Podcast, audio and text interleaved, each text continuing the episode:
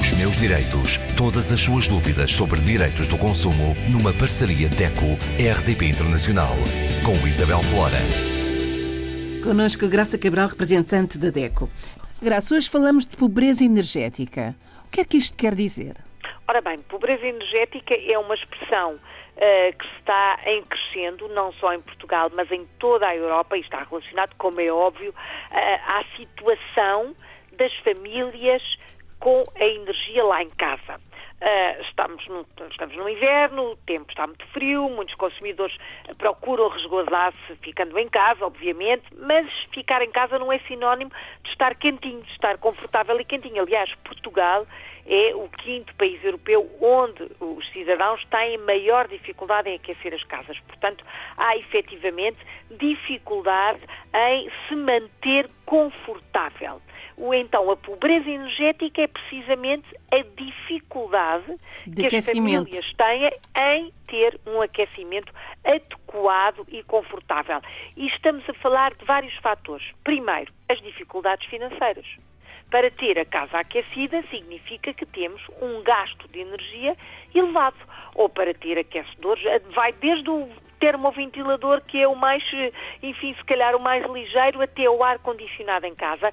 Todo este tipo de equipamento para além do isolamento térmico das janelas, de ter uh, casas com construções eficazes e, e, e eficazes do ponto de vista de afastar o calor e receber o calor, seja verão, seja inverno, tudo isto faz com que uh, seja necessário ter dinheiro para investir. Claro. E, efetivamente, as famílias portuguesas não têm, mas não estamos a falar só dos portugueses. A pobreza energética existe neste momento em todos os países europeus. É uma questão muito trabalhada pelas organizações de consumidores porque consideramos que é um direito do cidadão, mais até do que do consumidor, ter bem-estar na sua vida. E o bem-estar é não passar frio, ou não passar muito calor, mas estamos, neste caso, a falar mesmo a falar do frio. Do é? frio, exatamente. E em Portugal acresce esta questão, não só da questão financeira, que é, é com certeza a, a primeira, a que diz respeito à maior parte dos portugueses, mas temos as más condições de construção dos edifícios. Em Portugal não há ainda a noção de uh, criar isolamentos de parede, de ter janelas termicamente eficazes, de ter materiais que são eficazes. Este, este tipo de conceito de casa ou de edifício mais sustentável ainda não existe em Portugal. Nem sequer existe em Portugal o conceito do aquecimento central. Poucas casas têm aquecimento central. Portanto, há efetivamente uma uh, falta, uma pobreza até de informação energética. E como é que a DEC pode ajudar? Pode ajudar, é isso mesmo. Ora bem, então o que se passa por este Europa fora?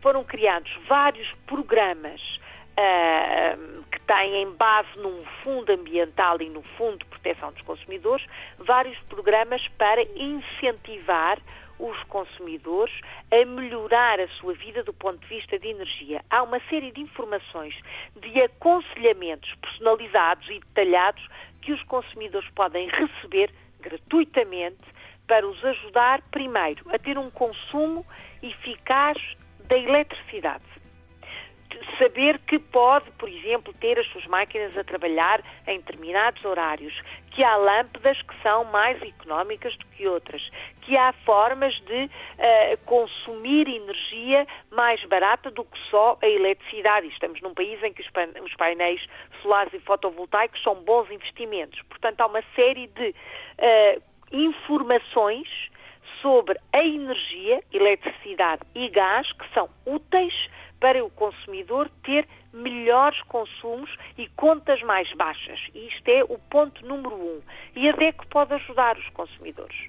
A DECO em Portugal tem o Gabinete de Aconselhamento de Energia, estreou no final do ano passado, está perfeitamente ativo, funciona via telefone, via e-mail, via Skype e via WhatsApp em todo o país, obviamente. Fazemos aconselhamento a qualquer português que esteja a viver em qualquer ponto do mundo e que tenha casa em Portugal e que queira, por exemplo, saber como é que pode melhorar a sua casa, isolar as paredes, calafetar as janelas, as portas, enfim, uma série de obras de custo reduzido podem ser feitas e que podem ser explicadas e aconselhadas aos consumidores.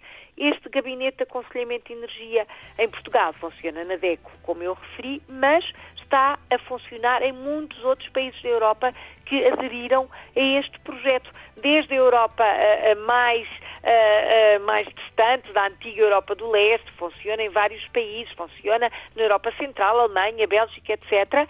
Há estes gabinetes, junto das associações de consumidores, que podem dar esta informação gratuitamente, aconselhar até a mudar de empresa que, eh, que distribui a eletricidade e o gás. Por exemplo, em Portugal há várias empresas, se calhar há alguma que dá uma proposta mais barata e mais eficaz. Tudo isto pode ser explicado e apoiado pela DECO. Basta ligar para nós, temos um número de telefone que é o 21 3710200.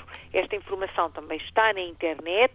É só procurar Gabinete de Aconselhamento de Energia da DECO e damos esta informação a todos os consumidores.